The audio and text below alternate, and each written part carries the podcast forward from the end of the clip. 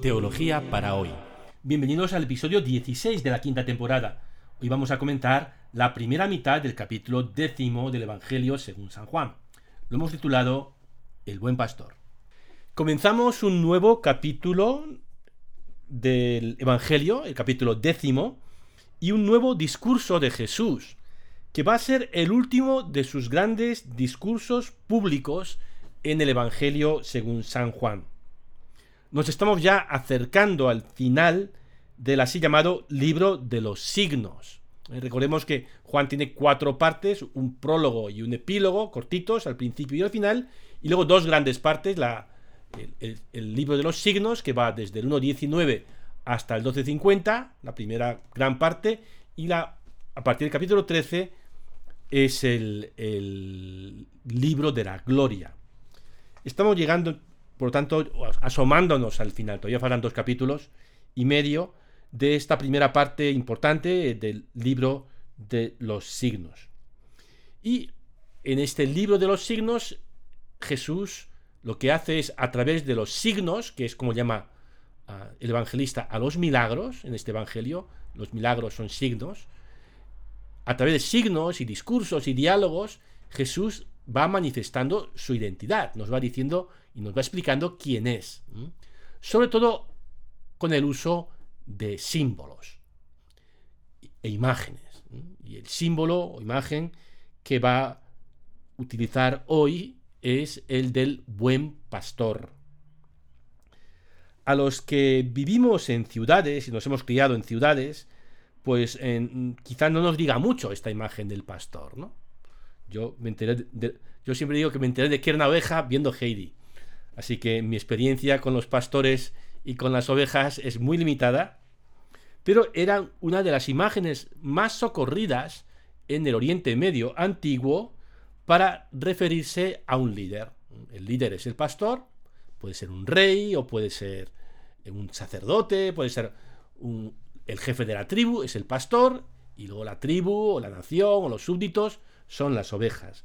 Esta es una imagen muy socorrida en la literatura del Oriente Medio antiguo y no es una excepción el Antiguo Testamento. En el Antiguo Testamento también eh, se hace referencia a los reyes como, como pastores. ¿no? En, la imagen del buen pastor tuvo, fue muy popular también entre los primeros cristianos. Mucho antes de que los cristianos nos atreviéramos a representar gráficamente a Cristo crucificado, y esto no sucedió hasta el siglo V después de Cristo. Durante más de 400 años, los cristianos lo de representar a Jesús en la cruz nos parecía como muy fuerte, ¿no? Y no lo hicimos. Eh, en cambio, eh, en las catacumbas, mucho antes, encontramos la imagen de Jesús como buen pastor. Jesús jovencito, sin barba y con una oveja eh, cargadas sobre los hombros. Alguna vez vais a las catacumbas de, Roma, lo podéis ver. Eh, la imagen del buen pastor, como os decía, era muy usada en Oriente Medio Antiguo, también en el Nuevo Testamento, y resulta especialmente interesante el uso que hace de esta imagen el profeta Ezequiel en el capítulo 34. Voy a leer unos versículos de este capítulo 34 del libro del profeta Ezequiel. Dice así. Esto dice el Señor Dios. Me voy a enfrentar con los pastores, les reclamaré mi rebaño, dejarán de apacentar el rebaño y ya no podrán apacentarse a sí mismos. Libraré mi rebaño de sus fauces, para que no les sirva de alimento. Porque esto dice Yahvé Dios. Yo mismo buscaré mi rebaño y lo cuidaré como cuida un pastor de su grey dispersa, así cuidaré yo de mi rebaño y lo libraré. Cierro la cita. Eh, en este pasaje, Dios mismo dice que va a arrebatar de los malos pastores, de los malos líderes, el rebaño, que obviamente es el pueblo de Israel, y que él mismo se pondrá manos a la obra, asumirá eh, la función de buen pastor. Y este texto está en el trasfondo de este capítulo décimo de Juan, que empezamos o que, que vamos a seguir leyendo. En verdad os digo, en verdad, en verdad os digo, el que no entra por la puerta en el aprisco de las ovejas, sino que salta por otra parte, ese es ladrón y bandido. Pero el que entra por la puerta es pastor de las ovejas. A éste le abre el guarda y las ovejas atienden a su voz, y él va llamando por el nombre a sus ovejas y las saca fuera.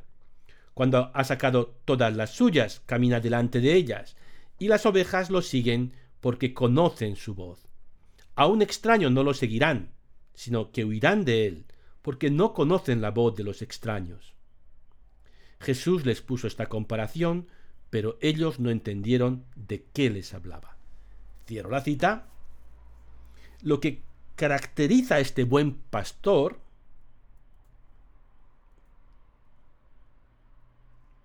es, que es Jesús obviamente, es su conocimiento personal de las ovejas. A mí, lo de la oveja pastora a mí no me dice mucho, pero sí me dice mucho esta ración personal ¿no? que hay entre Jesús y su discípulo, entre el pastor y las ovejas. Conoce a cada una por su nombre. Y las ovejas reconocen su voz. Y él camina delante de ellas y las guía. Este mutuo conocimiento, pastor-ovejas, distingue al buen pastor de los extraños que son calificados de ladrones y bandidos. ¿Quiénes son? En este contexto, recordamos que el episodio anterior, ¿no? Los fariseos que expulsan al ciego al que había curado Jesús de la sinagoga. Estamos en ese contexto. Es decir, los líderes de Israel, los fariseos en concreto, son malos pastores o, podemos decir también, como dice aquí, eh, ladrones, ¿no? Que, roban, que, maltratan a, los discípulos de Jesús. Finalmente, la última frase que hemos leído es que ellos, los judíos, no entendieron de qué les hablaba. Y habría que preguntarse, en continuidad también con lo que vimos la semana pasada, ¿no entienden o no quieren entender? En cualquier caso, estamos aquí ante el famoso recurso favorito de Juan, que es el malentendido. Cuando hay algo que no se entiende, es una ocasión, es un recurso, para que Jesús explique más profundamente lo que quiere decir. Así que vamos a seguir leyendo. Por eso añadió Jesús, en verdad, en verdad os digo, yo soy la puerta de las ovejas. Todos los que han venido antes de mí son ladrones y bandidos, pero las ovejas no los escucharon. Ahora Jesús cambia, cambia la metáfora. Ya no dice yo soy el buen pastor, yo, yo, soy la puerta. Y esto es lo que llaman los expertos en literatura una metáfora viva. Las metáforas trilladas, gastadas, como la del buen pastor, en ese contexto cultural, pues no sorprenden. En cambio, la metáfora viva, que es la metáfora original, la que sorprende, cumple con la función no solamente de sorprender y asombrar, sino de hacer pensar. ¿eh? Como decía Paul Ricoeur, la metáfora da que pensar, o el símbolo da que pensar. ¿eh? Nos hace pensar, uy, esto, esto es nuevo. Jesús la puerta, ¿qué quiere decir? Y lo que quiere decir es que Él es el que da acceso. La puerta que Él es quien da acceso a unirse al pueblo de Dios. Eh, recordemos, ¿no? Que los, el episodio anterior, que los fariseos tenían la llave para decir tú fuera de la comunidad. Y Jesús dice, no, no, aquí en la comunidad entra a través de mí. No a través de los fariseos o de los sacerdotes del templo o de la ley. No, la puerta de acceso al verdadero pueblo de Dios es ahora Jesús. Tenemos aquí de nuevo esa superposición entre el rato de Jesús y su entorno, y la comunidad cristiana de Juan y su entorno, es decir, los judíos que están expulsándoles de la sinagoga.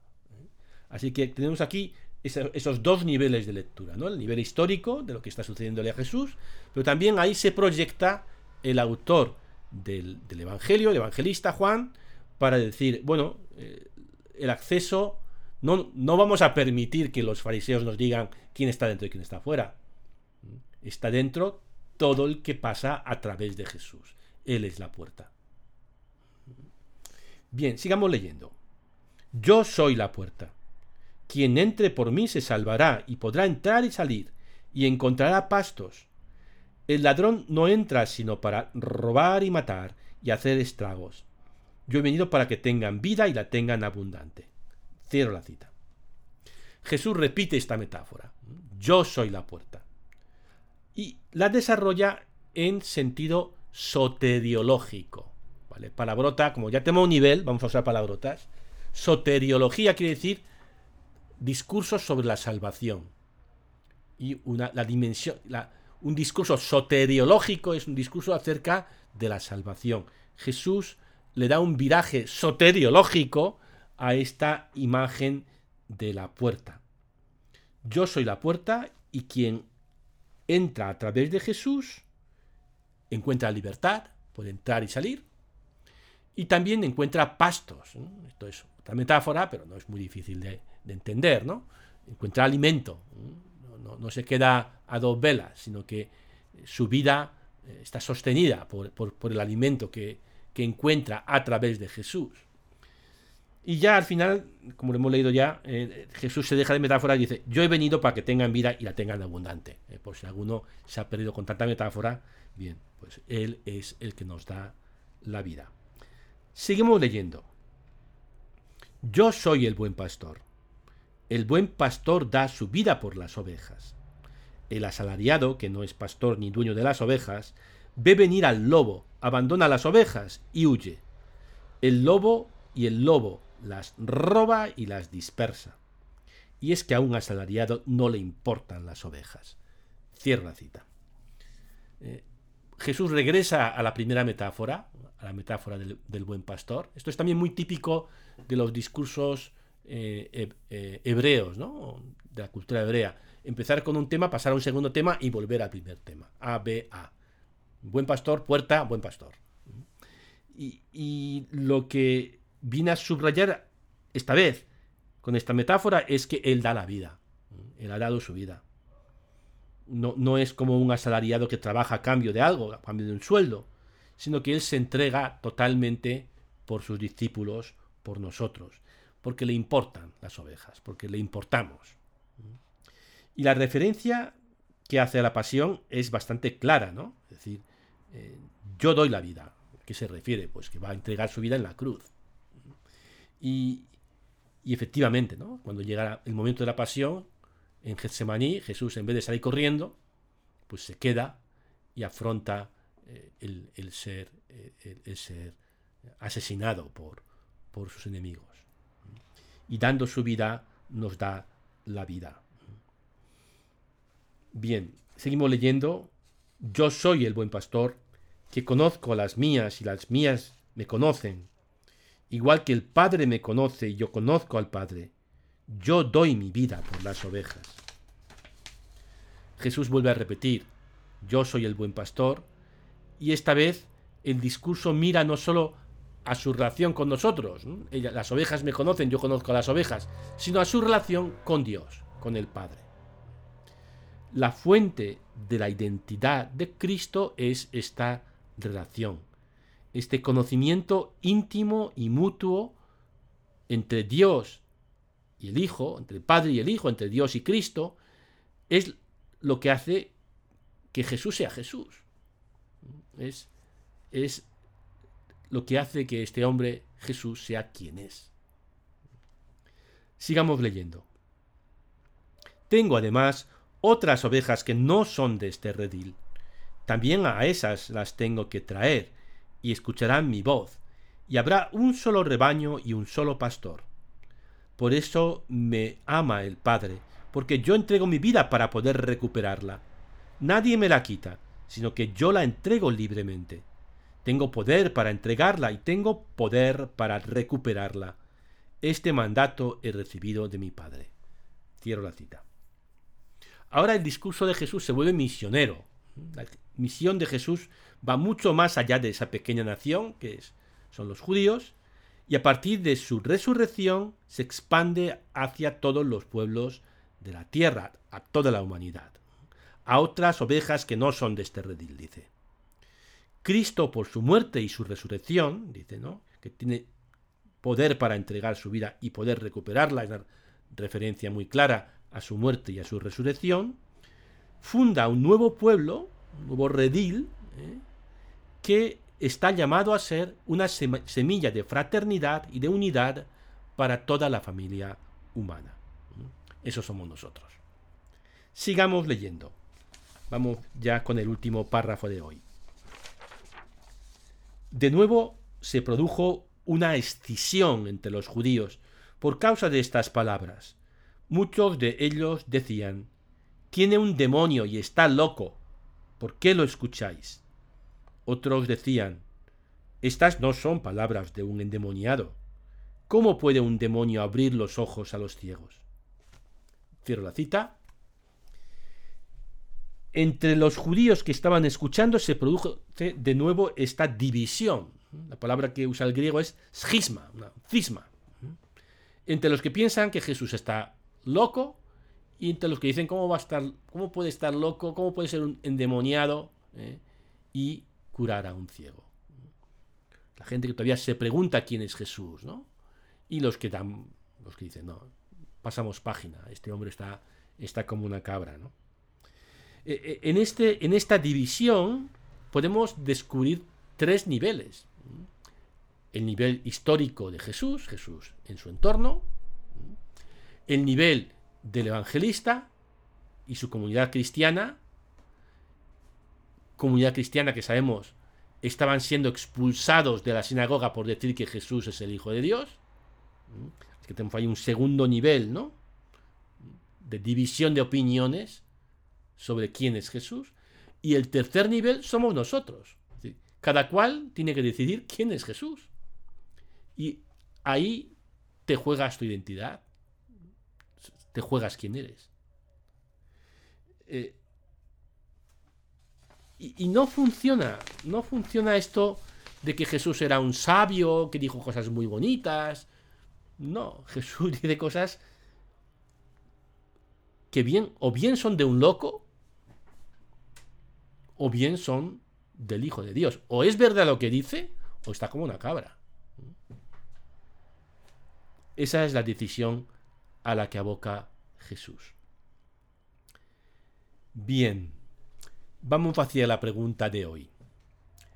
Eh, estamos, os decía, terminando, terminando ya hacia el final, cuesta abajo, de este libro de los signos en el que Jesús se ha manifestado al, pueblo, a los, a los que estaban en torno a él, y lo ha hecho sobre todo a través, decíamos, de símbolos e imágenes. ¿no? Él ha dicho, yo soy el pan de vida. Yo soy la luz del mundo. Yo soy el buen pastor. Yo soy la puerta de las ovejas. Y más adelante en el Evangelio seguiremos, yo soy la resurrección y la vida. Yo soy el camino, la verdad y la vida. Yo soy la verdadera vid. Que utiliza estas imágenes, la vid, el camino, la vida, la luz, el pan, el buen pastor. Fray Luis de León, que fue uno de los grandes escritores y teólogos del Renacimiento español, vivió entre 1527 y 1591, eh, tiene un libro que se llama Los nombres de Cristo, un libro muy famoso en la historia de la literatura española en el que va comentando los diversos nombres de Jesús. Príncipe de la paz, esposo, rey, cordero. Hace cosa de un año en esta parroquia presentamos un, reciente, un libro escrito hace muy poco por tres autores muy queridos, Dolores Alexandre, Fernando Rivas y Víctor Herrero. Este libro lo, lo titularon 33 nombres nuevos de Jesús. Y a Jesús se le conoce con muchos nombres. Pregunta. ¿Qué nombre de Jesús te dice más? ¿Qué nombre de Jesús te dice más? Jesús, Cristo, Hijo de Dios, Esos son los principales, ¿vale? Pero pan de vida, luz del mundo, buen pastor, camino, verdad y vida. Por citar unos cuantos, seguro que sabéis más. Así que la pregunta para los pequeños grupos es, ¿qué nombre de Jesús te dice más? Terminamos así el podcast de hoy. Nos vemos la próxima semana.